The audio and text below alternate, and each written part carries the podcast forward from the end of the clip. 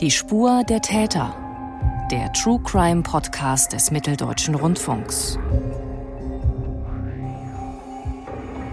Es ist einer der mysteriösesten Fälle der Hamburger Kriminalgeschichte. Am 27. Januar 1999 verschwindet die damals zehnjährige Hilal Erdschan. Die Spur verliert sich vor einem Einkaufszentrum direkt gegenüber ihres Wohnhauses. Der Bruder von Hilal erinnert sich. Es war am helligen Tag und da am dieser Uhrzeit sehr viel los ist, wie man hier sieht, ist auch jetzt sehr viel los. Deswegen äh, denke ich schon, dass da Leute das gesehen haben. Und würde ich keine Hoffnung haben, würde ich auch gar nicht glaube ich, dieses Engagement zeigen. Es geht hier um Schwester und deswegen würde ich bis zum Ende da dranbleiben. Wir haben halt das Gefühl, dass die Polizei nicht richtig gesucht hat. Und wir, wir einfach emotional an diesem Fall hängen und nicht loslassen können, bis wir sie haben. Ja, für uns ist das einfach kein kalter Fall. Ne? Es ist jeden Tag so, dass wir das spüren. Die Polizei spricht davon, sie ist spurlos verschwunden. Das stimmt in dem Fall nicht, weil es gibt ja mehrere Spuren, die auf das Verschwinden hindeuten. Neben Abbas Erdschan haben wir auch noch äh, Familie und Freunde gehört, die eben jetzt seit über 23 Jahren nach neuen Spuren suchen. Und meine Kollegen Lukas Stratmann und Willem Konrad haben diesen nervenaufreibenden Einsatz in den vergangenen 18 Monaten begleiten dürfen. Ich kann jetzt Lukas Stratmann begrüßen. Er kann uns von vielen Höhen und Tiefen bei dieser Suche erzählen und auch was Sie selbst dabei erlebt haben. Hallo Lukas. Hallo Mathis. Lukas, vielleicht als erstes, dieser Fall ist ja hochaktuell, obwohl er eben jetzt seit 23 Jahren schwelt, kann man so sagen. Inwiefern gibt es denn jetzt ganz aktuelle Entwicklungen gerade? Ja, wir haben ja gerade schon ein paar Stimmen gehört.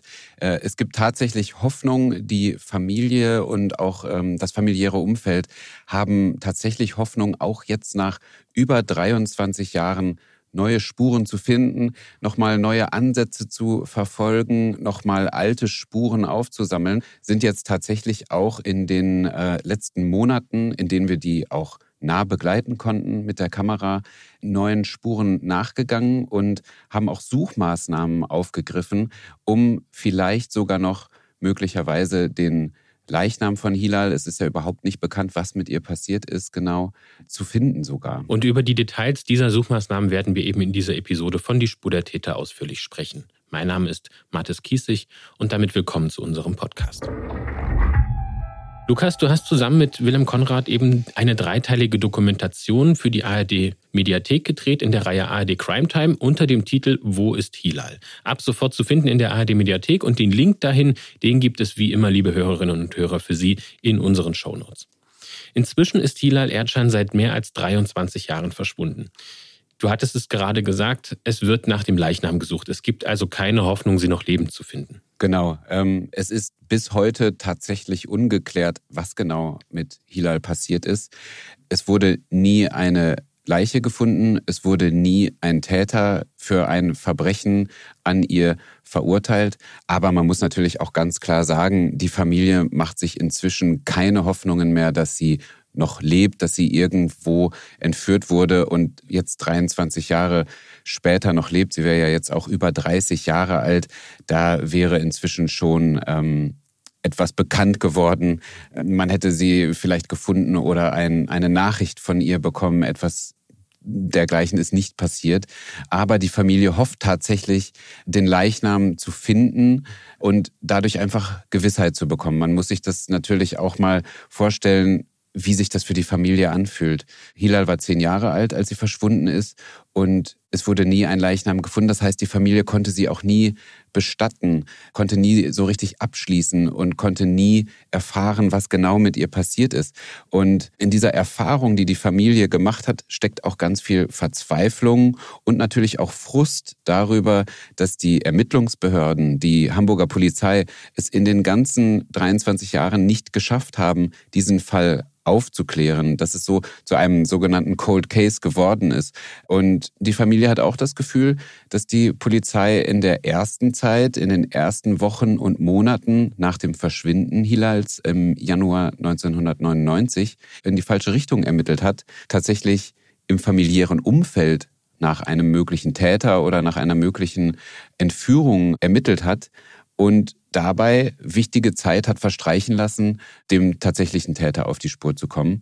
Und aus dieser Gemengelage entsteht eben die Hoffnung, jetzt doch noch mal neue Erkenntnisse zu gewinnen und vielleicht sogar den Fall aufzuklären. Über die Rolle der Hamburger Sonderkommission, die es eben dort auch gegeben hat, da wollen wir auch noch drüber sprechen. Und ihr habt äh, nicht nur Einblicke in die Ermittlungen der Polizei bekommen, sondern für eure Filme auch private Suchmaßnahmen begleitet. Und bevor wir erzählen, wie Hilal Erdschan genau verschwunden ist, wollen wir, liebe Hörerinnen und Hörer, einen Überblick geben, welche aktuellen Entwicklungen es eben zuletzt bei diesen Suchen auf eigene Faust, auf private Initiative hin gegeben hat. Und dabei spielt der Bruder von Hilal eine wichtige Rolle. Genau, ähm, da geht es um Abbas Erjan, den haben wir ganz am Anfang äh, schon gehört und er hat auch gesagt, er gibt nicht auf. Das ist tatsächlich so, er war 14 Jahre alt, als Hilal verschwunden ist und ähm, für ihn natürlich auch einfach eine traumatische Erfahrung gewesen. Und er hat es sich so ein bisschen, muss man sagen, zur Lebensaufgabe gemacht, diesen Fall aufzuklären. Das hat die gesamte Familie natürlich nicht losgelassen die wachen jeden Morgen auf und denken an ihre Schwester oder Tochter und wissen nicht, was mit ihr passiert ist. Ähm, das hat die ganze Familie so sehr belastet, dass viele von ihnen auch nicht mehr an die Öffentlichkeit gehen. Es gab natürlich äh, in den ersten Jahren auch Zeugenaufrufe der Familie, gemeinsame Pressekonferenzen mit der Hamburger Polizei. Aber inzwischen macht das alles allein Abbas Erjan, also der Bruder. Und er ist so ein bisschen auch zum Gesicht der Familie geworden. Er ist Busfahrer und ähm, hat mit dem Unternehmen, äh, für das er arbeitet, einen äh, Hamburger Linienbus bedrucken lassen mit so einem riesigen Konterfei von Hilal. Ganz groß steht da drüber vermisst. Der fährt jetzt seit Mai 2021 durch den Hamburger Westen und fährt auch genau an der Stelle vorbei, an der Hilal äh, verschwunden ist. Und verschwunden ist sie an einem Einkaufszentrum. Kannst du unseren Hörerinnen und Hörern mal dieses Einkaufszentrum und diese Gegend ähm, beschreiben, wo Hilal gelebt hat und wo sie eben auch verschwunden ist? Ja, das ist auch eigentlich das Tragische an diesem Fall. Man muss sich das so vorstellen, es ist im Hamburger Westen, in äh, Hamburg-Lurup. Da gibt es das Einkaufszentrum Elbgau-Passagen. Man kann sich das so vorstellen wie eine kleine Mall, also wie so ein Einkaufszentrum. Da gibt es verschiedene Läden, eine Apotheke, eine Sparkasse, einen großen Supermarkt. Und direkt gegenüber von diesem Einkaufszentrum, da geht noch eine kleine Straße vorbei und direkt gegenüber ist das Wohnhaus von Hilal. Also das sind Luftlinie vielleicht 20, 30 Meter. Und genau dort ist Hilal verschwunden, als sie am helllichten Tag auf dem Weg war, um sich Kaugummis zu kaufen. Und das war am 27. Januar 1999 und genau 23 Jahre später, am 27. Januar 2022, habt ihr euch mit Abbas Erschan eben genau vor diesem Einkaufszentrum getroffen und wir hören mal rein, wie er diesen Tag noch in Erinnerung hat. Heute ist der, der Tag von meiner Schwester an dem Tag, wo sie entführt worden ist. Und wie jedes Jahr sind wir hier. Wir werden auch jedes Jahr mal hier sein, weil Hilal darf nicht vergessen werden. Und es ist ein schwarzer Tag für uns. Und ähm, wir, also ich beziehungsweise glaube nicht mal, dass die Polizei äh, den Fall lösen wird oder lösen will. Ähm, wir haben es abgehackt, aber ich als der Bruder oder wir als Familie, Freunde, wir werden alles dafür setzen, dass wir den Fall lösen. Und wir werden auch den Fall lösen. Also davon bin ich stark überzeugt. Die Hoffnung besteht so, weil wir selber jetzt die Ermittlungen aufgenommen haben mit ein gutes Team und wir werden das lösen. Man hört also hier auch nochmal das Misstrauen gegenüber der Polizei und den aktuellen Bemühungen heraus. Und er spricht von einem Team, das unabhängig von der Polizei sucht. Also das sind keine Profis, sondern eben privat organisierte und auch privat finanzierte Maßnahmen. Das heißt aber auch, dass die Familie eben nicht alleine ist und eben weiter von Freunden Unterstützung bekommt. Wer sind denn diese Freunde, diese Helfer, die eben in dieser privaten Initiative die Familie unterstützen. Wenn es nicht so ein tragischer Fall wäre, könnte man das eigentlich so ein bisschen mit äh, TKKG vergleichen oder anderen äh, Ermittlungsteams, so, die sich auf den Weg machen, auf eigene Faust das zu klären. Also es gibt zum Beispiel Jasmin Haug, äh, die haben wir ganz am Anfang schon mal gehört. Das ist eine sehr enge Freundin der Familie und äh, sie koordiniert das Ganze so ein bisschen, hat sich da auch schon immer engagiert und ist jetzt seit ungefähr einem Jahr, September 2021, auch Vorsitzende des äh, sogenannten Vereins für Opferinteressen für Kinder e.V. Den ähm, hat sie gemeinsam mit einer weiteren Freundin gegründet. Wenn man sich mal einmal überlegt, warum macht sie das? Ich hatte gerade gesagt, sie ist von Anfang an dabei. Ähm, sie war neun Jahre alt, als äh, Hilal verschwunden ist, hat das natürlich mitbekommen, und hat dann gemeinsam mit ihrer Mutter zusammen der Familie einfach von Tag eins Unterstützung angeboten, war für sie da und daraus ist eben eine ganz feste Verbindung und Freundschaft erwachsen. Und Jasmin Haug hat euch dann im Gespräch auch erzählt, wie sie diesen Tag eins mit ihrer Mutter erlebt hat, wie sie eben in den Kontakt mit Familie Erdschan als Kind gekommen ist. Ich glaube, einen Tag nach Hilals Verschwinden hat meine Mama sich bei der Familie gemeldet, ob sie helfen kann. Äh, meine Mama hat uns also uns Kinder auch damals mitgenommen. Es war so, dass wenn man im Kinderzimmer war, dass wir gespielt haben und uns quasi abgelenkt haben. Aber wenn man aus dem Kinderzimmer rausgegangen ist, dann war da so eine dunkle Wolke. Und so eine große Trauer, die man als Kind natürlich gar nicht verstehen konnte, aber man natürlich gespürt hat, irgendwas stimmt hier überhaupt nicht. Ich kann, glaube ich, erst abschließen, wenn Hilal gefunden wird und ich dann auch ähm, der Familie irgendwie in die Augen gucken kann und sehe, dass sie ihre Tochter oder Schwester quasi begraben können. Ich glaube, ich kann das gar nicht in Worte fassen, warum ich das mache. Irgendwas in mir drin sagt einfach, ich muss das machen. Man hört in diesen Tönen, wie unglaublich emotional angefasst diese Jasmin Haug nach wie vor ist. Man muss sich das nochmal, glaube ich, klar machen, dass die ja gar keine direkte Verbindung ursprünglich zur Familie Erdschan hatten oder auch zu Hilal selbst, obwohl sie im gleichen Alter waren. Und was das auch für eine emotionale Belastung für ein kleines Kind eigentlich in diesem Alter damals war.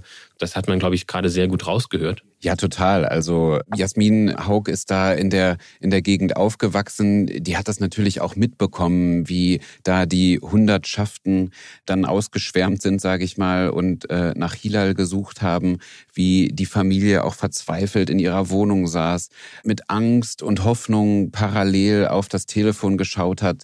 Klingelt das? Passiert da was?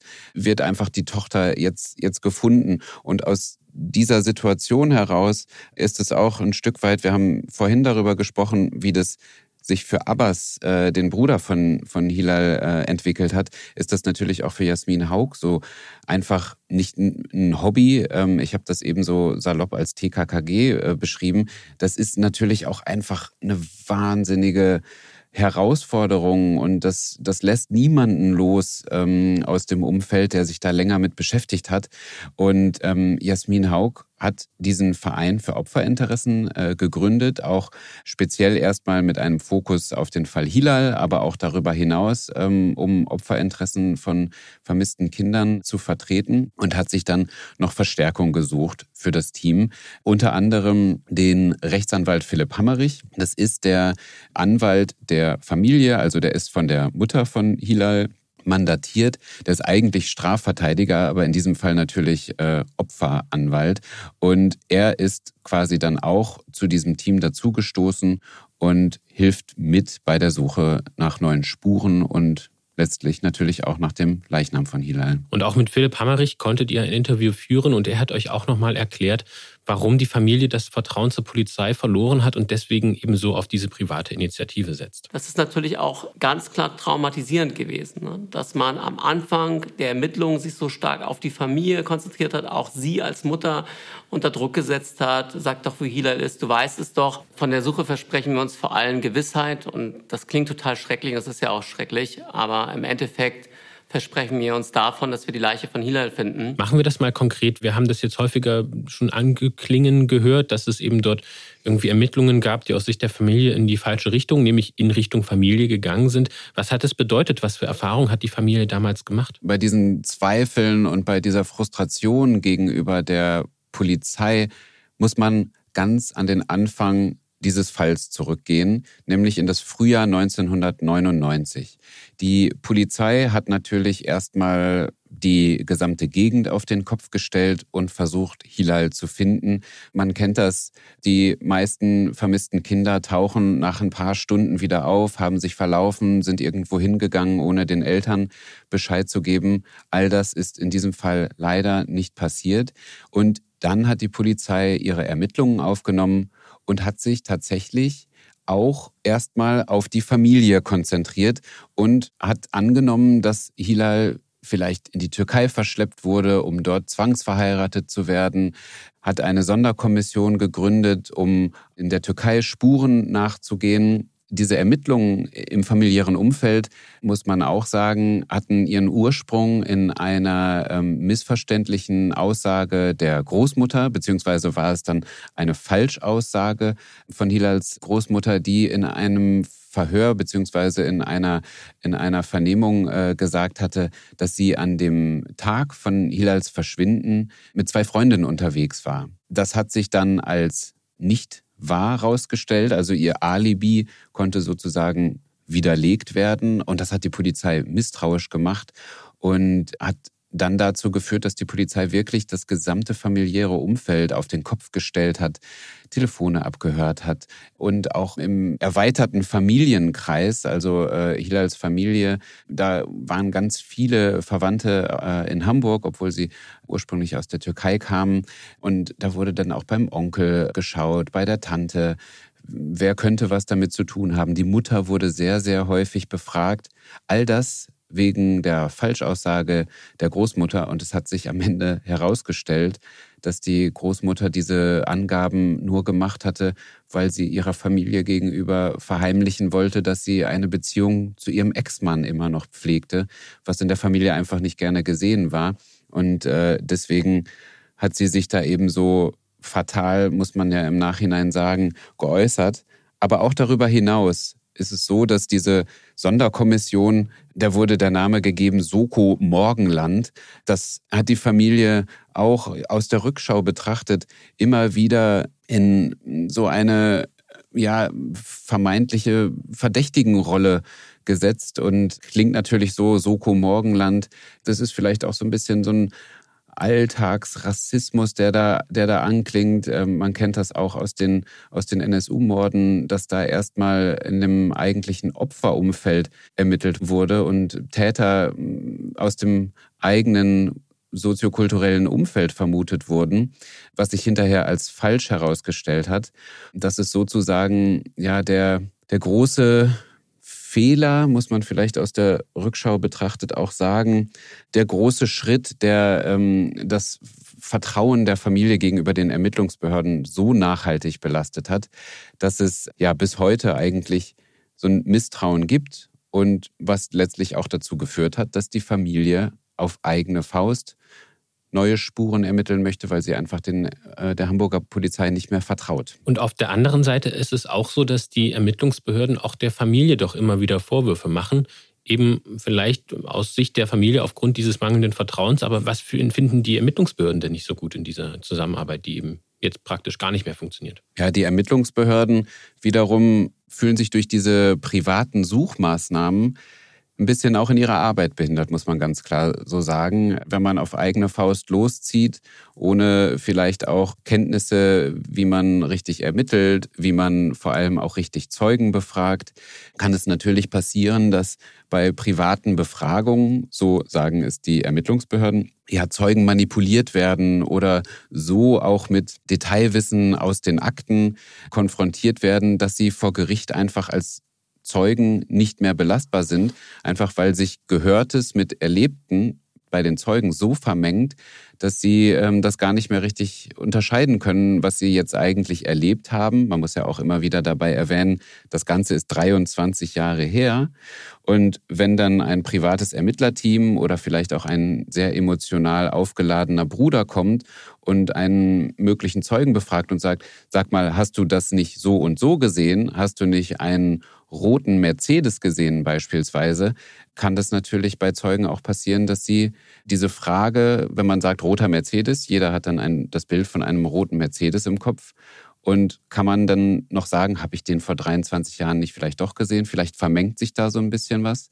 Aber man muss auch sagen, trotz dieses Misstrauens und dieser Vorwürfe der Hamburger Ermittlungsbehörden, so wie wir den äh, Verein erlebt und begleitet haben, sind die da schon sehr vorsichtig und auch bei den Suchmaßnahmen, auf die wir noch zu sprechen kommen, auch sehr äh, bedacht vorgegangen, dass sie da nicht irgendwelche möglichen Tatorte verunreinigen oder äh, unbrauchbar machen. Ihr habt ja auch versucht, mit den Ermittlungsbehörden, mit den Ermittlern zu sprechen. Wie haben die denn auf eure Anfragen reagiert? Ja, generell ist es ja so, das Vertrauensverhältnis zwischen Familie und den Ermittlungsbehörden ist mehr als belastet.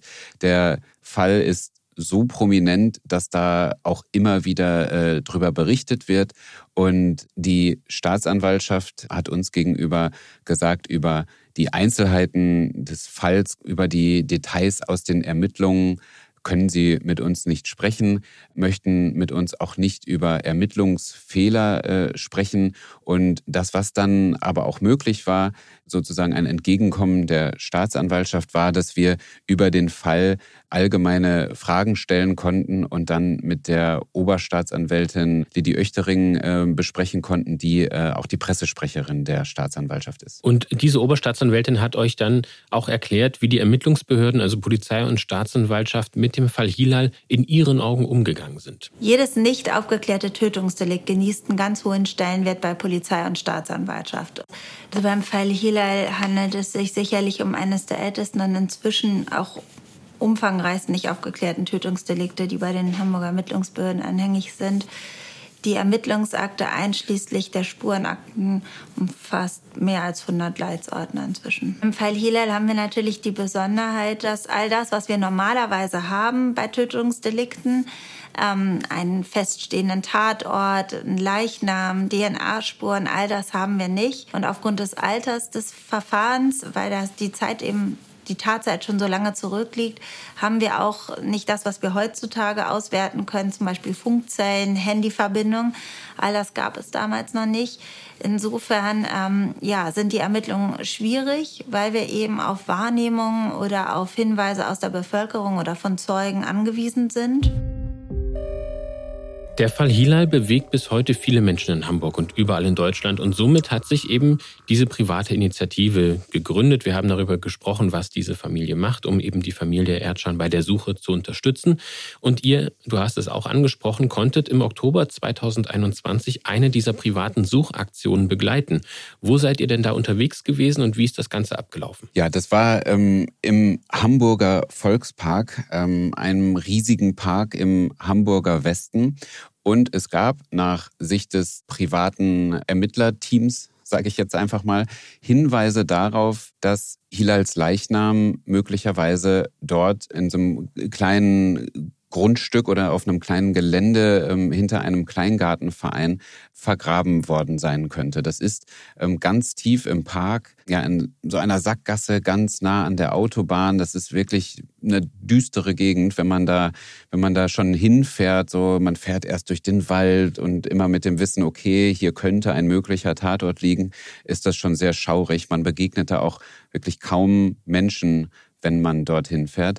Und dieser Verein hat tatsächlich einen archäologischen Spürhund aus Süddeutschland ähm, nach Hamburg geholt.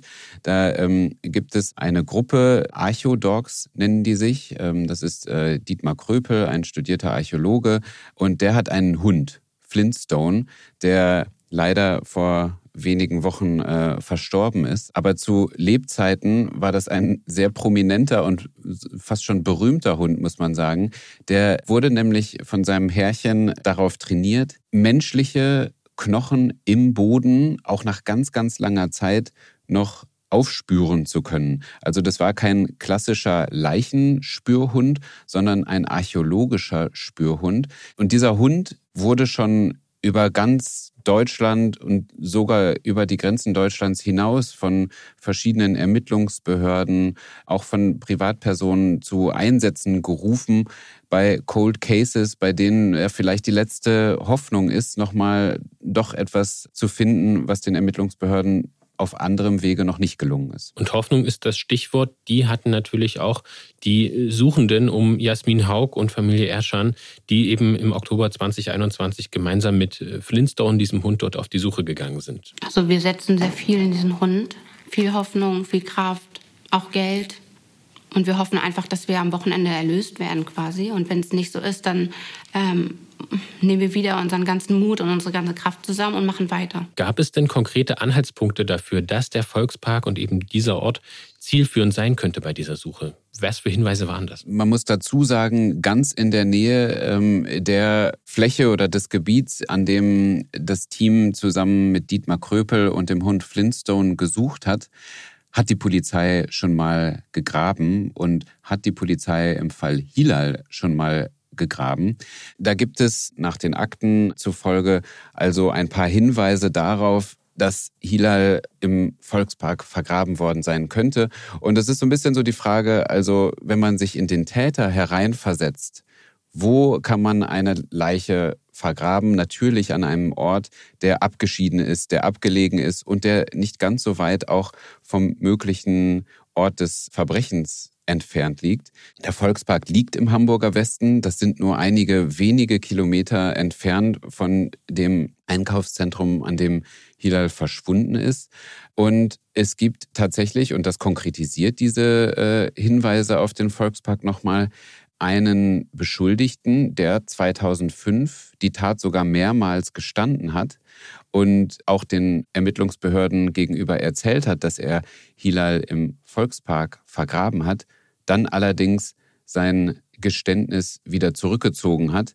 Aber der hatte auf jeden Fall in der Phase, in der er quasi sein äh, Geständnis noch aufrechterhalten hatte, die Ermittlungsbehörden einmal in diesen besagten Volkspark auf diese Straße geführt und gesagt, okay, hier habe ich sie vergraben. Dort hat die Polizei dann auch gegraben, nichts gefunden. Allerdings hat die Polizei nur auf einem kleinen Areal gegraben und der Verein hat sich dann gesagt, okay, vielleicht haben sie einfach an der falschen Stelle gegraben, vielleicht hat er ihnen nicht die richtige Stelle gezeigt und dann eben die Hoffnung in diesen Hund gesetzt, dass der vielleicht links und rechts der Grabestelle nochmal eingesetzt werden könnte und nochmal neue Ansätze finden könnte. Und wie lief die Zusammenarbeit mit dem Hund dann ab? Was musstet ihr auch beachten? bei dieser Begleitung? Also der Hund ist darauf trainiert, menschliche Knochen im Boden zu wittern. Und zwar riecht er, wenn man das ganz genau sich anguckt, nicht die Knochen selbst, sondern am Knochenstamm bilden sich wenn Knochen einfach im Boden liegen und es äh, auch die Umgebungstemperatur und die Bedingungen einfach günstig dafür sind, bilden sich Bakterien. Und diese Bakterien scheiden Eiweiße aus, die über die Luft transportiert werden und die kann dieser Hund riechen. Da wurde eben von seinem Herrchen darauf trainiert. Aber es ist natürlich so, also wenn, wenn der Hund so unterwegs ist und ständig danach wittern würde, dann würde der ja durchdrehen. Also man ist ja auch in der Stadt mal in der Nähe eines Friedhofs. Es gibt ja auch aus verschiedenen Kriegen aus der Vorzeit noch menschliche Knochen im Boden. Und dann muss der Hund also, der fängt erst an zu wittern, wenn er in einen Suchmodus versetzt wird. Und da kriegt er dann so ein, ein Glöckchen um und weiß, okay, jetzt muss ich suchen. Und dabei ist der Hund dann ganz hoch konzentriert. Und deswegen müssen auch wir, wenn wir da mit der Kamera dabei äh, sind, mussten wir uns alle ein bisschen zurücknehmen und den Hund einfach mit seinem Härchen dieses Gelände äh, absuchen lassen und konnten das nur aus der Entfernung begleiten und konnten ihm aber so eine kleine Action Cam umschnallen und ihm dann so ein, so ein Geschirr anlegen, dass er auch mit der Kamera, also der Hund mit der Kamera ähm, herumlaufen konnte und man natürlich dadurch einen ganz besonderen Eindruck bekommen konnte, wenn dann etwas passiert. Und es war tatsächlich so, der Hund hat dann erst ein bisschen gesucht, ist in dieses Waldstück reingelaufen, ist in das Waldstück reingelaufen. Und es ist so eine ganz offene Suche. Also der, der äh, Hundeführer wusste auch nicht, wo er da genau hinlaufen soll, sondern hat sich einfach von seinem Hund führen lassen und ja, dann hat der Hund irgendwann tatsächlich angeschlagen. Und diesen Moment des Anschlagens, den können Sie sich, liebe Hörerinnen und Hörer, natürlich auch in der Dokumentation in der Reihe ARD Crime Time in der Mediathek ansehen. Den Link, wie gesagt, zu Wo ist Hilal, den finden Sie in unseren Shownotes. Und wir hören uns jetzt hier im Podcast diese Situation einmal an, wie der Hundeführer Dietmar Kröpel seinen Hund Flintstone losschickt und was dann passiert. Der Hund, der geht ja auf einen Geruch und dieser Geruch bewegt sich im Wind. Und der bewegt sich natürlich äh, je nach Topografie oder nach Begebenheit oder nach Wetter. Nur so be be bewegt er sich anders. Ach du liebe Güte, ich krieg einen Schock, echt. Oh nee. Ja, ich habe es gehört. Es stehen dort ganz viele Lauben. Da ist zwar keiner, die sehen unbewohnt aus, aber andererseits sind auch ein paar frische Sachen da. Also das ist ganz komisch. Aber das Land ist lange nicht bearbeitet worden und hat zu einer Laube, die hinten genau im Windkanal steht, hingezogen. Das kann auch noch gar nichts heißen. So, und da er an zwei, drei anderen Stellen leicht angeschlagen hat, müssen wir jetzt überlegen, wie wir weitermachen. Also er hat auf jeden Fall hat er, hat er hier äh, äh, menschliche skelettierte Knochen im, im Geruch. Wer auch immer das ist. Ich bin total aufgeregt. Ach, Ich kann es gar nicht beschreiben. Also ich fühle mich wie in Trance gerade. Das ist jetzt so der erste Punkt, den wir absuchen. Und 22 Jahre wartet man. Und wenn das jetzt so einfach war, echt, dann verstehe ich nicht, wieso das nicht schon früher passiert ist. Oh Gott, echt, ey. Ich bete jetzt einfach nur, dass sie das ist. Ich glaube das aber. Ich hoffe es, dass sie das ist.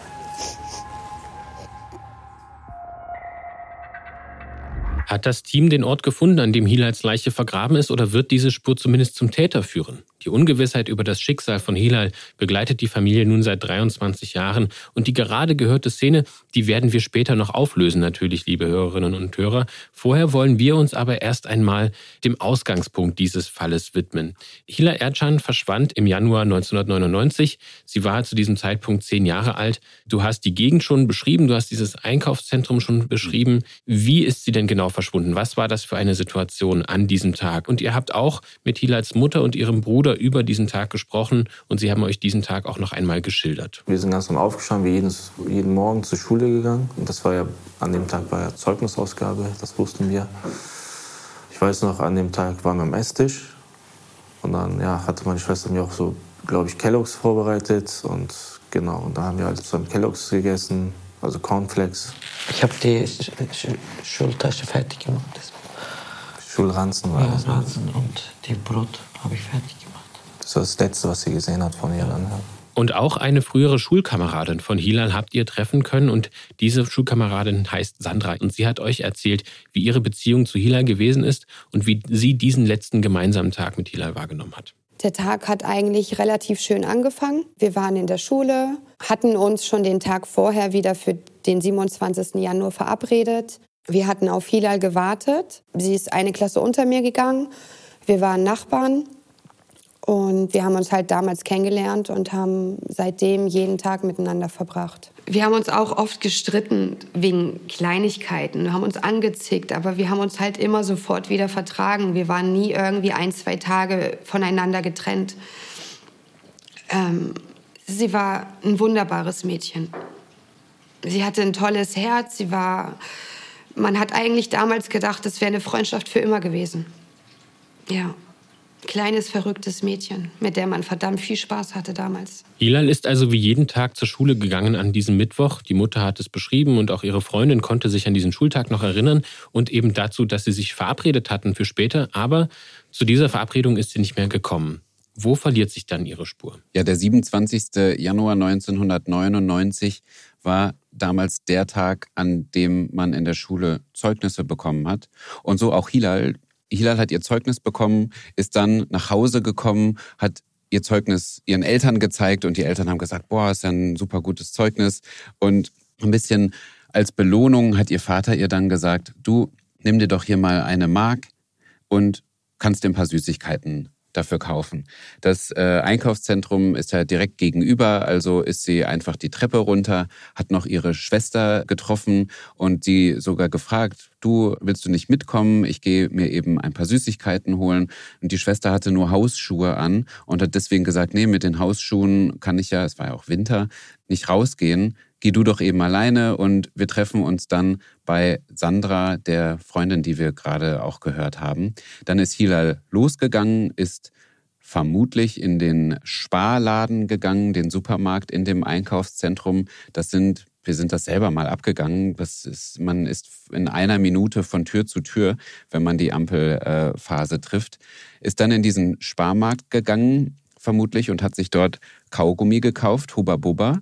Dort wurde sie dann noch von einem Gemüsehändler gesehen, äh, auf dem Rückweg aus dem Sparladen heraus und dann nie wieder.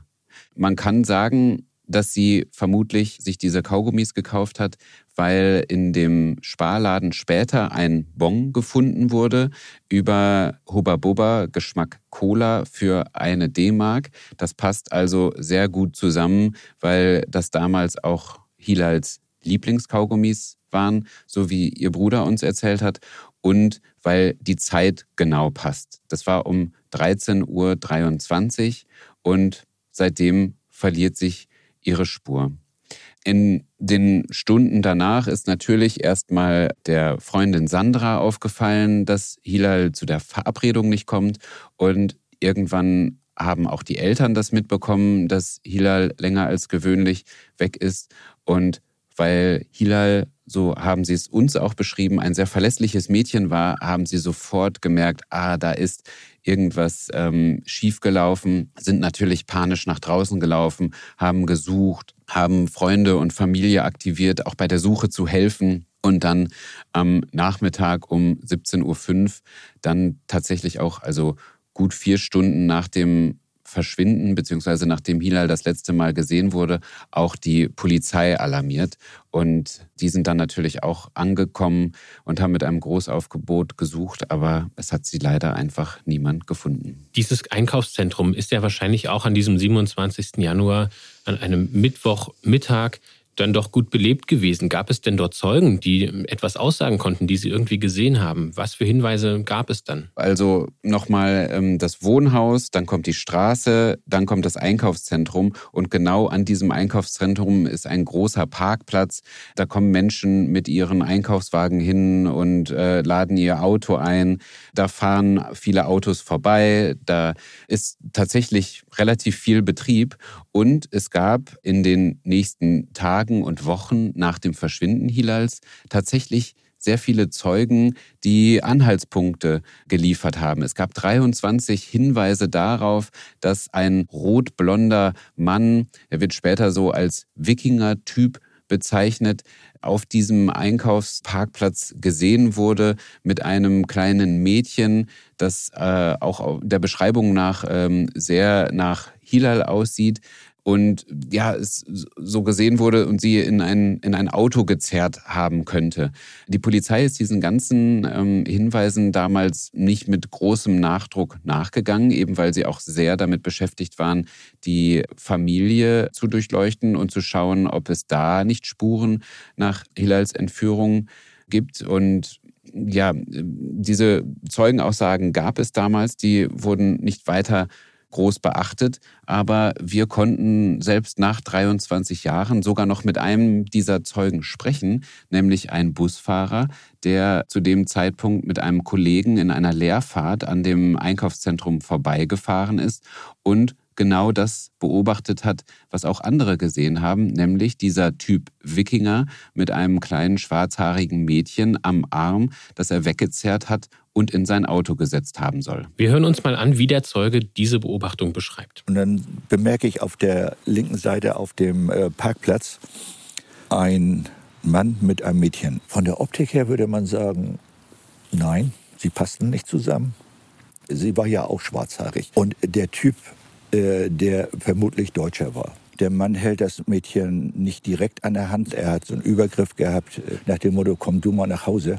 Haben wir dir nicht gesagt, du musst immer pünktlich kommen nach der Schule. Und dann sprang die Ampel auch schon um und wir sind äh, gefahren. Das Mädchen ist auf der äh, rechten Seite eingestiegen, er hat die Tür aufgemacht, er ist ums Auto rumgegangen und sie sind weggefahren. Das Ganze sah natürlich sehr merkwürdig für ihn aus und dieser Mann mit einem kleinen Mädchen, die nicht so richtig so aussehen wie Vater und Kind und das hat sich ihm irgendwie eingeprägt und als er dann später mitbekommen hat, da ist ein Mädchen verschwunden, hat er sich daran erinnert und ist zur Polizei gegangen und hat gesagt, hier, ich habe da sowas beobachtet. Und die Polizei hat ihn dann gebeten, ein Phantombild zu erstellen. Doch dieses Phantombild zu erstellen, das war für ihn gar nicht so einfach und er hat euch auch erklärt, welches Problem er damit hatte. Ich war jedenfalls mit dem äh, Phantombild sehr unzufrieden.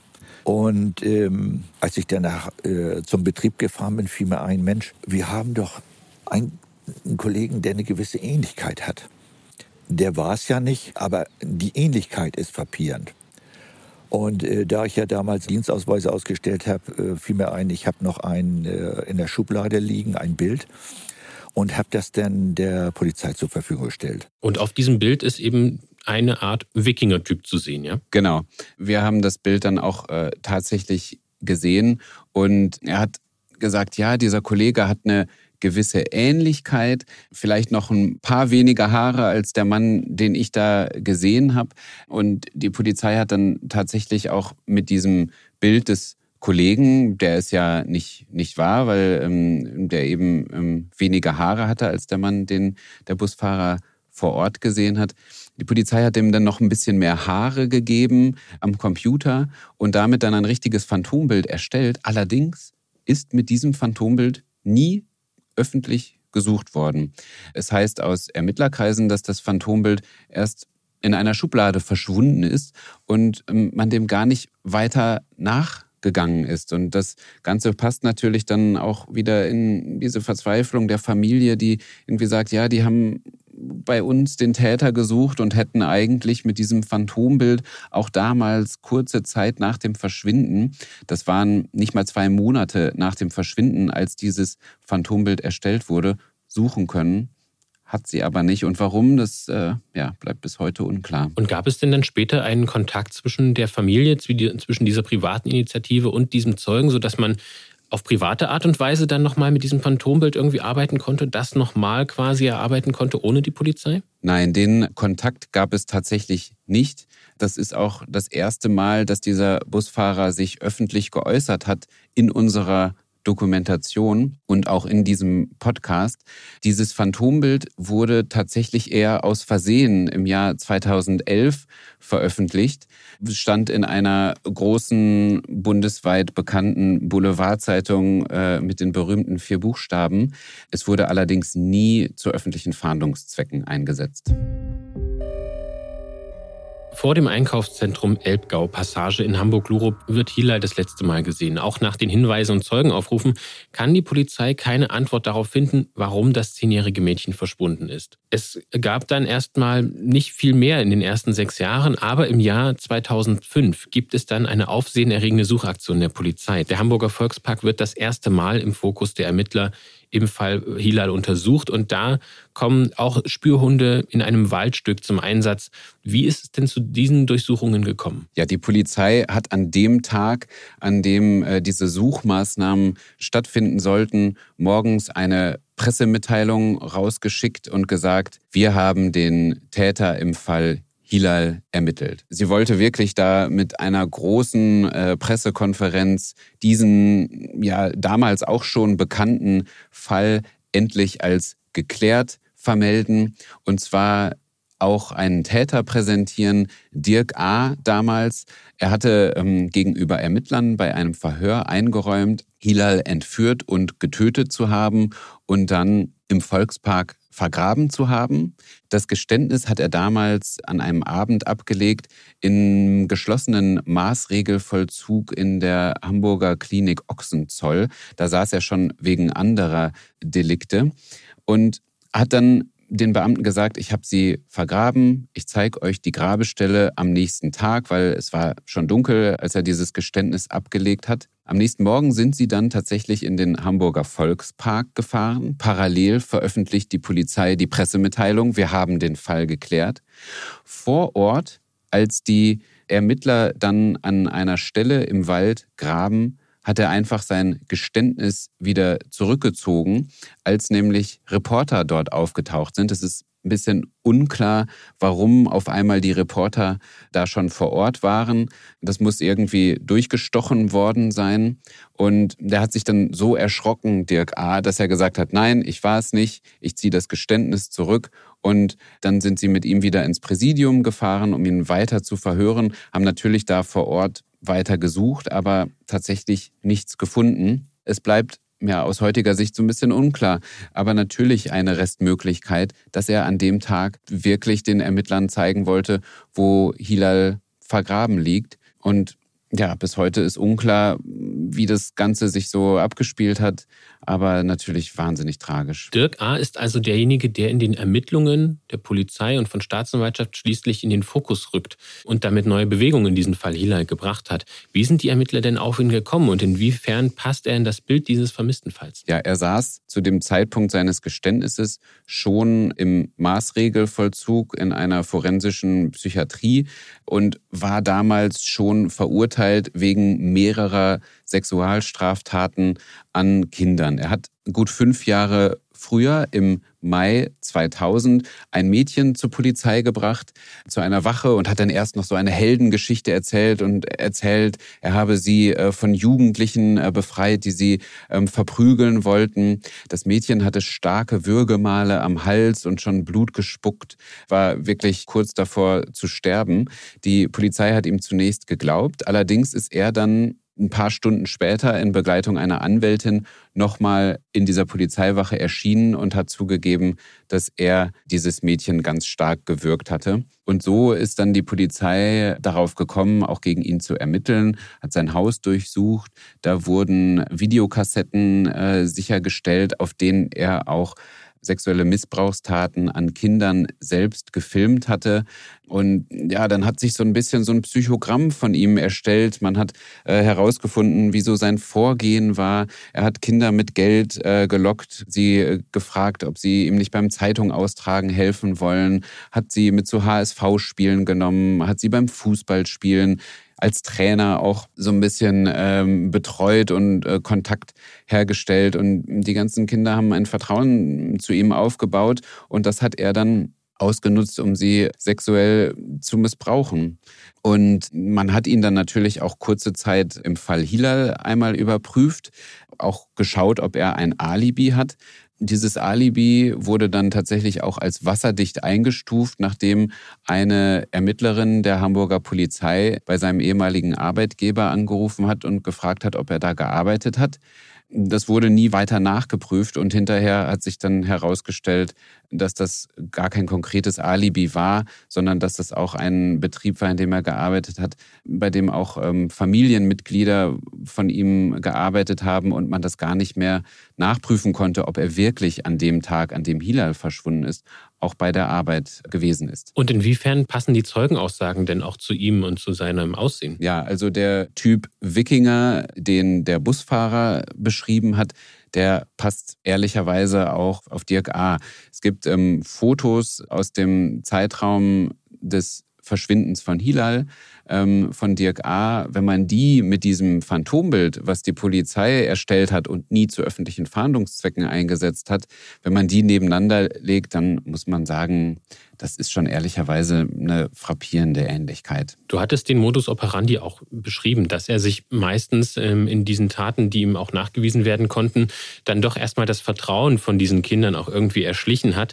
Also es muss auch irgendwie die Möglichkeit bestanden haben, wenn er als ähm, Täter bei Hilal in Frage käme, dass er sich auch da irgendwie einen Kontakt zu ihr aufgebaut haben muss. Welche Verbindungen sehen die Ermittler denn im Fall Hilal? Zum einen spricht erstmal dafür, dass er auch in der gleichen Straße gemeldet war, in der auch Hilal gelebt hat und es gab drei Tage vor ihrem Verschwinden eine Situation, da wurde Hilal zusammen mit ihrer Freundin Sandra auf einem Spielplatz direkt vor dem Wohnhaus angesprochen von einem dunkelblonden Mann.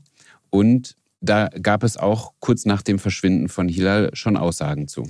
Und die Freundin von Hilal, Sandra, erinnert sich nochmal an diesen Moment des Ansprechens. Wir haben ganz normal gespielt. Wahrscheinlich waren zwei von uns wieder auf den Schaukeln drauf und eine ist ähm, die Rutsche hoch und runter geklettert. Ich weiß nicht mehr genau, in welcher Situation dieser Mann zu uns kam. Er war nicht auf dem Spielplatz, sondern vor dem Spielplatz. Wir kannten den Mann alle nicht. Ich kann mich auch nicht daran erinnern, dass ich den vorher mal gesehen habe. Ähm, und dann hat er halt gefragt, wie wir denn heißen und was wir spielen. Ja, und genau diesen Mann hat sie auch damals als groß, korpulent, mit dunkel- oder rotblonden Haaren beschrieben. Und das passt natürlich wieder auf diese äh, Beschreibung auch des Busfahrers. Aber die Ermittler haben diese Parallele damals offenbar nicht gezogen und sind dem erst viele Jahre später nachgegangen. Und zwar dann im Jahr 2005, als man eben diese Verbindung zu Dirk A. herstellen konnte. Und dann melden sich die Ermittler noch einmal bei Sandra. Ich wusste, dass ich eine Gegenüberstellung machen muss. Ich weiß nicht mehr, ob das sieben oder acht Männer waren, die ich mir angucken sollte und schauen sollte, ob ich die irgendwie wiedererkenne. Und ich habe ihn relativ schnell wiedererkannt. Und als er dann ähm, Richtung den Nebenraum kam mit der Polizei, natürlich hat er mich nicht gesehen, aber er musste halt diesen Satz aufsagen, hallo, wie heißt ihr denn, was spielt ihr denn? Das war der Satz damals, ja. Der hat mich zu Tränen gerührt, weil ich ähm,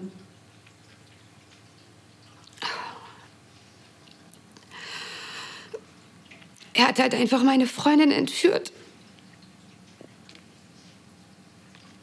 Das sind wieder unglaublich emotionale Töne. Meine kurze Zwischenfrage, bevor wir weitermachen an dich, Lukas. Wie ging es euch denn mhm. in diesen Interviews? Ähm, man hört diese, diese Nähe zum Fall, die, dass, dass Hilal bei all diesen Freunden, bei der Familie immer noch so präsent ist und dass diese Interviews sicherlich auch für eure Interviewpartner sehr, sehr schwierig auch waren. Wie ging es euch denn damit in diesen ganzen Gesprächen? Ja, das ist total schwierig, auch diese Interviews zu führen, weil natürlich mit unseren ganzen Fragen ähm, versetzt man diese Zeugen und diese Menschen ja auch in, in die Phase zurück. Wir haben das gerade bei Sandra gehört, unglaublich emotional. Die äußert sich bei uns auch zum ersten Mal vor der Kamera über diese Gespräche. Und wir haben uns da natürlich auch viel Zeit genommen, uns da auch so ein bisschen darauf einzulassen. Wenn du auch so ein bisschen nach, danach fragst, wie es mir und äh, meinem Kollegen Willem dabei ging, das hat uns natürlich auch total angefasst. Also man kommt da rein, man beschäftigt sich mit diesem Fall und ähm, bekommt dann auch diese Emotionen zu spüren und ähm, entwickelt natürlich auch eine Empathie dafür, versetzt sich auch mal in die Lage, boah, wie würde mir das eigentlich gehen, wenn ich in so einer Situation wäre? Und das ist schon auch einfach belastend. Das kann ich mir vorstellen, ja. Wir kommen jetzt zurück zu Dirk A. Man muss ja sagen, dass eigentlich alles, was wir bisher gehört haben über ihn, sich dann doch irgendwie auf Zeugenaussagen, auf Phantombilder, auf ähm, Zusammenhänge irgendwie wieder zurückführen lässt. Also es ist irgendwie sehr nah dran. Und dann haben wir auch noch seine Aussage, sein Geständnis, und er hat wohl auch gestanden, dass er Hilal ein paar Tage vor dem Verschwinden angesprochen hat. Es passt also irgendwie alles zusammen. Das sind alles Indizien. Wir haben eben bisher noch keine Beweise. Gibt es denn irgendwelche Beweise außerhalb dieses widerrufenden Geständnisses, die Dirk A. mit der Tat in Verbindung bringen können? Nein, tatsächlich gibt es keine Beweise. Und das ist auch mit ein Grund, warum er nie angeklagt wurde, warum man ihn nie vor Gericht bringen konnte. Also es gibt eine unglaublich erdrückende Indizienkette, die wir gerade durchgegangen sind. Er hat mindestens sieben Kinder sexuell missbraucht. Für diese Taten wurde er verurteilt. Wir haben auch mit Missbrauchsopfern gesprochen, die ihm auch diese Tat zutrauen würden von seinem Modus operandi her und von seinem Verhalten her. Er hatte Kontakt zu Hilal schon vorher, so wie es Sandra gegenüber der Polizei bestätigt hat. Er fuhr ein Auto, was zu Zeugenbeschreibungen vom Tattag her mit dem Einkaufszentrum in Verbindung zu bringen ist. Er hat zweimal gestanden, die Entführung und auch den Mord an, an Hilal, aber diese Geständnisse immer wieder zurückgezogen. Und das sind leider alles nur Indizien und keine handfesten Beweise. Dennoch muss man ja sagen, dass Indizienprozesse in Deutschland auch nicht komplett ausgeschlossen sind. Aber diese ganzen Indizien sieht die Staatsanwaltschaft Hamburgs eben trotzdem nicht als hinreichenden Tatverdacht an, wie auch Lydie Oechtering euch im Interview erklärt hat. Die Staatsanwaltschaft kann Anklage nur erheben, wenn wir einen hinreichenden Tatverdacht bejahen, wenn wir also von einer überwiegenden Verurteilungswahrscheinlichkeit ausgehen. Das ist bisher in diesem Verfahren einfach nicht gelungen. Das heißt, wir brauchen eine konkrete Person, der wir ein konkretes Geschehen zur Last legen mit eben dieser Verurteilungswahrscheinlichkeit. Und daran fehlt es hier. Auch wenn es dem einen oder anderen unserer Hörerinnen und Hörer vielleicht irgendwie schwer fällt, das zu verstehen. Aber was müsste denn noch dazukommen, damit die Staatsanwalt wirklich dann einen hinreichenden Tatverdacht sieht? Naja, was auf jeden Fall bis heute fehlt, ist Hilals Leiche. Einen Tötungsprozess ohne Leiche zu führen, ist generell sehr schwierig. Und das ist eben auch der Punkt, wo dieser Verein angesetzt hat, nochmal zu schauen, vielleicht gibt es nochmal neue Anhaltspunkte, die darauf hindeuten, wo Hilal vergraben worden sein könnte, wo ihre Leiche liegen könnte. Dirk A. hat in seiner Aussage gesagt, als er gestanden hat, dass sie lange rumgefahren sind, dass er mit ihr an einem abgelegenen Ort gelandet ist und das könnte eben dieser, dieser Volkspark sein und eben auch mit seinem komplexen ja, Krankheitsbild, muss man sagen, wegen dem er auch in der ähm, forensischen Psychiatrie sitzt, ja dann auch übergriffig gegenüber Hilal ähm, geworden sein könnte und dass es dann eben da auch zur Tötung gekommen ist und die Leiche eben da, da liegt. Aber äh, bis heute hat man sie eben nicht gefunden. Und damit schließen wir jetzt die Klammer zu dieser Suchaktion, die wir vorhin gehört haben, wo dieser Suchhund, dieser Spezielle, der eben auf äh, Knochen spezialisiert ist, angeschlagen hat. Und diese Situation wollen wir jetzt auflösen. Was bedeutet das denn nun für diese Familie und für die Freunde, diese Suchaktion? Ja, der Hund hat an einer bestimmten Stelle im Volkspark so ganz schrill und laut gebellt und ähm, nach Aussage seines Herrchens, dem äh, Archäologen Dietmar Kröpel, ist das ein sogenanntes Anzeigebellen. Und dieses Anzeigebellen macht der Hund nur dann, wenn er menschliche Knochen im Boden gewittert hat. Und äh, Dietmar Kröpel hat uns da auch gesagt, also hier liegen zu 1000 Prozent, wie er wörtlich sagte, menschliche skelettierte Knochen im Boden. Und das macht der Familie natürlich Hoffnung, das macht dem Verein, den Freunden, dem Team neue Hoffnung, weil dieser Ort eben so auch im, in Verbindung zum, zum Fall Hilal steht. Nun holt sich diese Gruppe auch Verstärkung für diese privaten Suchmaßnahmen. Wer kommt da jetzt noch dazu? Genau, die Gruppe hat dann, weil sie nicht genau wusste, wie sie mit diesen Ergebnissen weitermachen soll, das Vertrauensverhältnis zwischen Freunden und Familie gegenüber der Polizei, den Hamburger Ermittlungsbehörden ist belastet und sie waren sich auch nicht sicher, ist diese Suchmaßnahme mit dem archäologischen Hund, ist die so sicher, dass man jetzt sagen kann, okay, Polizei Hamburg, wir haben hier die Leiche von Hilal äh, gefunden. Alles, was ihr jetzt noch machen müsst, ist einmal hier das Geländer auf den Kopf zu stellen. Und dann finden wir die Leiche. Also da war natürlich auch eine Verunsicherung. Es gab diese Hoffnung, aber wie belastbar ist dieses Bellen des Hundes?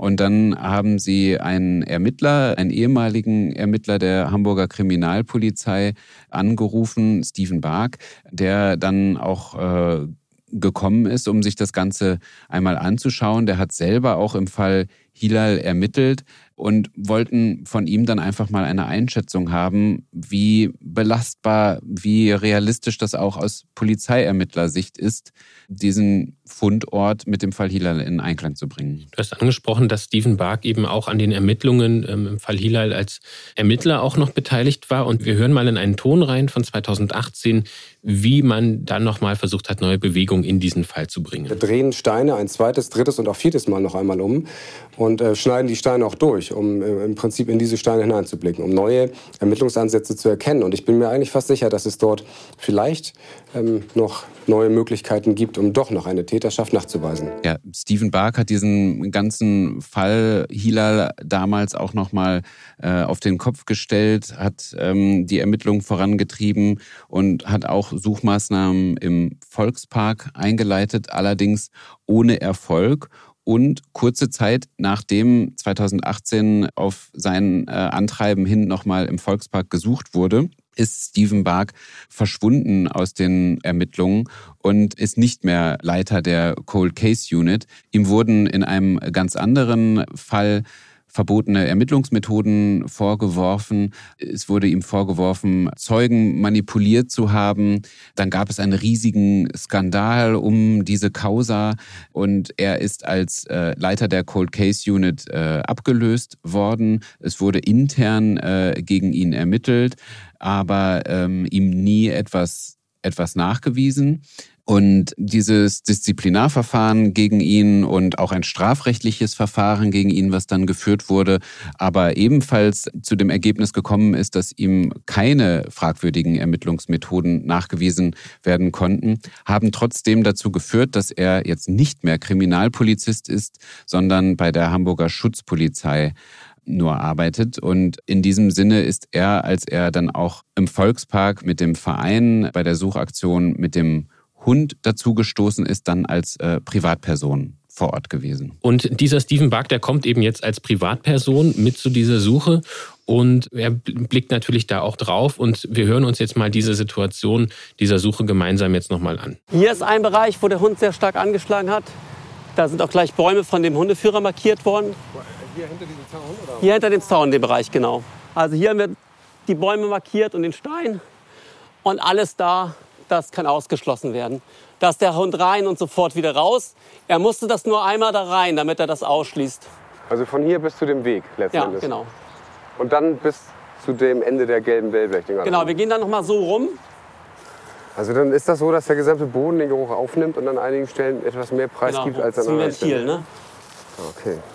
Schade, dass er das nicht weiter eingrenzen kann noch, ne? Aber Ja, nur wegen dem Glas nicht. Es ist ein Menschskelett und es ist jetzt auch nicht nur ein Knochen. Ein Ausschnitt aus eurer dreiteiligen Reihe Wo ist Hilal in der ARD Mediathek, in der Reihe ARD Crime Time. Und die Filme, die verlinken wir Ihnen auch in unseren Shownotes, liebe Hörerinnen und Hörer, also im Beschreibungstext zu dieser Podcast-Folge. Wir hören also gerade diesen ehemaligen LKA-Ermittler und ehemaligen Cold Case-Spezialisten Stephen Bark und er unterstützt nun privat. Was erhofft sich das Team denn von ihm? Also er ist als Privatperson da und das bedeutet auch, dass er keine Erkenntnisse, die er in seinen Ermittlungen wenige Jahre vorher erkannt hat, mit den Menschen dort teilen darf. Er kann also nur als Privatperson beratend zur Seite stehen. Aber natürlich hat er Erkenntnisse, wie man so eine mögliche Fundstelle sichern kann, wie man dort schauen kann, ja, wo wäre ein möglicher Ablageort, wie kann man mit diesem Gelände weiter umgehen und das genauer untersuchen, um eben über diese ja, Anzeige des Hundes hinaus noch Beweismittel zu finden, noch Indizien zu finden, die auf eine mögliche Vergrabestelle hindeuten. Und da geht es natürlich um Knochen einerseits, aber andererseits auch um mögliche Kleidungsstücke, die dann da mit vergraben wurden und natürlich vielleicht auch noch einen Hinweis auf einen Täter. Und damit der Verein diesen möglichen Tatort nicht verunreinigt und mögliche Beweismittel zerstört, da konnte er dann natürlich doch ein bisschen beraten. Und wir hören mal, wie Stephen Bark eben diese Suche konkret unterstützt und wo aber auch ganz klar seine Grenzen in dieser privaten Unterstützung liegen. Wir waren ja hier im Volkspark 2005, nachdem damals ein Tatverdächtiger ein Geständnis gemacht hat und wir hier einen Hinweis auf eine Vergrabestelle hatten, auf eine Grabstelle. Da habe ich hier selber gegraben noch. ähm, Und zuletzt, ich meine 2018, im September, glaube ich, waren wir hier und haben auch nochmal umfangreich gesucht. Insofern ist der Volkspark immer irgendwie ein Thema. Der Umstand, dass ähm, jetzt die Suche der Familie ganz offensichtlich dazu führt, dass hier mit tausendprozentiger Wahrscheinlichkeit ein Leichnam auf einem Grundstück liegen soll, das zumindest im Kontext des Falles von Relevanz ist, ist schon beeindruckend. Und ab dem Moment, wo wir dann Knochen finden oder eine Tüte oder so etwas oder Bekleidungsgegenstände, äh, Schmuckgegenstände, die Hilal trug, ja, erster Anruf Polizeipräsident, zweiter Anruf ein Kollege von der Mordkommission. Und dann kommen die Kollegen hierher und dann übernehmen die. Man hört also, dass er hier ganz klar nochmal trennt zwischen seiner Beratung als Privatperson und den Ermittlungstätigkeiten, die ganz klar bei der Polizei dann liegen müssen. Bis zu diesem Anruf, den er gerade beschrieben hat, ist es aber noch ein weiter Weg. Es gibt nun zwar eben diese prominente Unterstützung, diese private Suchaktion und ein eingegrenztes Gebiet im Volkspark, aber der Suchhund konnte, wie wir gehört haben, auch nur eine sehr grobe Eingrenzung vornehmen. Was sind denn jetzt die nächsten Schritte? Es klingt ja trotzdem bei einem größeren Gebiet immer noch nach einer bekannten Suche einer Nadel im Heuhaufen. Ja, das ist ein Gelände, was schätzungsweise 20 mal 30 Meter groß ist, also äh, rund 600 Quadratmeter. Und da 23 Jahre nach einem möglichen Verbrechen noch einen Knochen zu finden, es ist, wie du sagst, die Suche nach der Nadel im Heuhaufen. Und es ist natürlich auch ein Gelände, das ist nicht einfach ein ganz klar abgesteckter Acker, sondern da stehen Lauben, da stehen Holzhaufen, da sind dicht verwucherte Hecken, da stehen große Bäume. Und um dort auch den, den Boden untersuchen zu können, hat dann dieser Verein einen Erdbohrer ähm, besorgt und hat das Ganze so in Quadrate aufgeteilt und dann in regelmäßigen Abständen circa 80 Zentimeter tief gebohrt und nach verdächtigen Gegenständen gesucht. Dieser Bohrer, das ist ja so ein überdimensionaler Akkubohrer, sieht so ein bisschen aus wie so eine verlängerte Schiffsschraube, ungefähr hüfthoch. Und das Team in der Begleitung von Stephen Bark, die haben dann das eben abgesucht er hat das äh, ein Stück weit auch als Verlegenheitssuche ähm, beschrieben, weil sie natürlich einfach nicht die Möglichkeiten dort aufbringen konnten, ähm, die beispielsweise ähm, mit einem Durchsuchungsbeschluss die Hamburger Ermittlungsbehörden hätten aufbringen können. Aber dennoch haben sie eben nach Hinweisen gesucht, um vielleicht doch ein Indiz zu finden, was dann auch gegenüber den Hamburger Ermittlungsbehörden ja präsentiert werden könnte, um da wirklich professionell mit der Kavallerie, wie man so salopp sagt, gesucht werden könnte. Und Steven Bark hat euch erklärt, was Sie sich von dieser Verlegenheitssuche genau erhoffen. Es geht auch darum, dass in diesem Erdloch rein theoretisch ein Täter ähm, irgendetwas vergessen, ähm, weggeworfen oder absichtlich reingelegt haben könnte oder was. Und ein Täter hinterlässt natürlich an eingebrachten Dingen immer grundsätzlich Spuren. Ob die nach 20 Jahren noch zu finden sind, ist eine andere Frage also aufgrund der Witterungsverhältnisse. Ne? Aber es ist durchaus vorstellbar. Diese Suche hat im, im Winter äh, stattgefunden und der Verein hatte eigentlich die Hoffnung, da dann nochmal mit den, mit den Hunden äh, zu suchen. Die konnten allerdings im, im Winter die Witterung nicht aufnehmen und deswegen haben sie da alleine gebohrt und gesucht. Und Sie haben aber leider nichts gefunden oder was war das Ergebnis? Sie haben im Boden ein paar Plastiktüten gefunden, ein paar Plastikfetzen, ein paar kleinere Gegenstände, bei denen Sie sich nicht sicher waren, ja, was ist das eigentlich? Aber letztlich was Belastbares haben Sie dort nicht gefunden. Das Ziel ist also, wenn es wärmer wird, dass die Suchhunde dann wieder diese Gerüche im Boden aufnehmen können und damit auch weiter eingrenzen. Und im Februar 2022 startet das Team dann eben den nächsten Versuch, auf diesem Grundstück im Volkspark fündig zu werden. Wie geht es dann weiter? Es ist ja dann eigentlich immer noch kalt. Als die dann im Februar wieder im Volkspark waren, äh, an einem sehr regnerischen Wochenende. Wir äh, konnten mit der Kamera dann noch einmal mit dabei sein wieder die gleiche Stelle. Dann war neben ähm, dem Suchhund Flintstone noch ein weiterer archäologisch trainierter Suchhund mit dabei, der auch schon erfolgreich mit ähm, deutschen Ermittlungsbehörden nach Knochen im Boden gesucht hat. Es war kalt und regnerisch, das hat die Suche erschwert, aber es war immerhin warm genug, dass die eine Witterung aufnehmen konnten. Und auch der zweite Suchhund, äh, eine Hündin, Kaya, hat dann äh, die Witterung aufgenommen und nachdem äh, der Hund Flintstone, der auch im Oktober 2021 schon mit dabei war, die Witterung aufgenommen hatte, hat dann auch Kaya tatsächlich angeschlagen und hat sich laut dem Herrchen dann sehr auffällig verhalten und hat dann da angefangen, Löcher zu buddeln. Und er sagte ja, eigentlich buddelt Kaya nicht. Das muss also ein ganz eindeutiges Zeichen sein. Und das war dann eben der zweite Hinweis darauf, dass dort tatsächlich menschliche Knochen im Boden liegen könnten. Aber weiterhin gibt es eben nur diese grobe Eingrenzung durch die Hunde. Die Tiere finden also weiterhin keine konkreten Spuren oder wird denn doch dann ähm, durch das Suchteam etwas Verdächtiges in der Erde gefunden im Februar 22? Na, die haben dann tatsächlich an diesen Orten, an denen Kaya dann gebuddelt hat, angefangen zu graben und mal so ein bisschen zu schauen, findet man eventuell doch an diesen Stellen etwas Verdächtiges und haben dann bei den Ausgrabungen so kleine, kleine Bodenproben, kann man so sagen, entnommen, wo sie vermutet haben, das könnten doch tatsächlich Überreste von menschlichen Knochen sein, die dort seit Jahren im Boden liegen und verwittern. Diese Proben hat dann äh, Jasmin Haug in ein Labor gebracht, um sie einfach nach DNA-Spuren oder anderen Hinweisen untersuchen zu können. Da gab es dann beispielsweise eine, eine Schnur, so ein paar ähm, steinähnliche äh, Gegenstände, sowas wie Asche und es war nicht ganz klar, ist das vielleicht zermürbte Knochen, zersetzte Knochen oder einfach vielleicht doch nur Holzreste. Das hat dann einige Wochen äh, gedauert, in denen das hier in einem Hamburger Labor untersucht wurde und dann auch nochmal geschaut, ob das menschliche oder tierische DNA-Spuren sind. Aber letztlich muss man sagen, trotz des ganzen Aufwands konnte da keine DNA nachgewiesen werden. Das waren also alles nicht organische Stoffe oder beziehungsweise Holzreste. Und ja, das Ganze ist dann natürlich nochmal ein Rückschlag für dieses Ermittlerteam gewesen. Und große Enttäuschung eben auch für Jasmin Haug, die du gerade äh, angesprochen hast, die das Ergebnis übermittelt bekommen hat. Und gemeinsam mit den Mitstreitern stellt sich nun die Frage, ob sie die Polizei an dieser Stelle übernehmen lassen, also ob nun von offizieller Stelle aus gesucht wird auf diesem eben doch mehrfach durch die Hunde bestätigten eingegrenzten Gebiet. Wenn ich mir sicher wäre, dass sie dann richtig suchen würden, dann ähm, wäre ich auf jeden Fall direkt dafür, dass wir das heute noch der Polizei melden. Ähm, die Angst ist halt einfach, dass danach nichts passiert und uns dann auch die Hände gebunden sind. Wir müssen einfach schauen, ob wir da noch Möglichkeiten haben, die Person zu finden, die dort liegt, oder ob wir es schon der Polizei übergeben.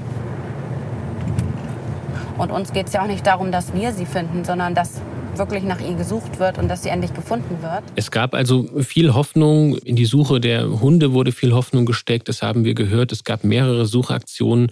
Es gab Untersuchungen von Bodenproben über Monate hinweg. Da wurde also diese Hoffnung hochgehalten, in denen ihr auch in dieser Zeit die Suche begleitet habt. Aber am Ende muss man sagen, sind sie leider kein Stück weitergekommen. Wie geht denn die Familie mit diesen Rückschlägen, die sicherlich ja auch nicht die ersten sind, wie geht sie mit diesen Rückschlägen um? Ja, die Familie und auch der Verein, die haben die Hoffnung noch nicht aufgegeben und ich glaube, die würden dem auch ein Stück weit widersprechen, dass man in dem Ganzen kein Stück weitergekommen ist, weil diese Stelle, die der Hund auch angezeigt hat, ja eben noch nicht vollständig untersucht ist.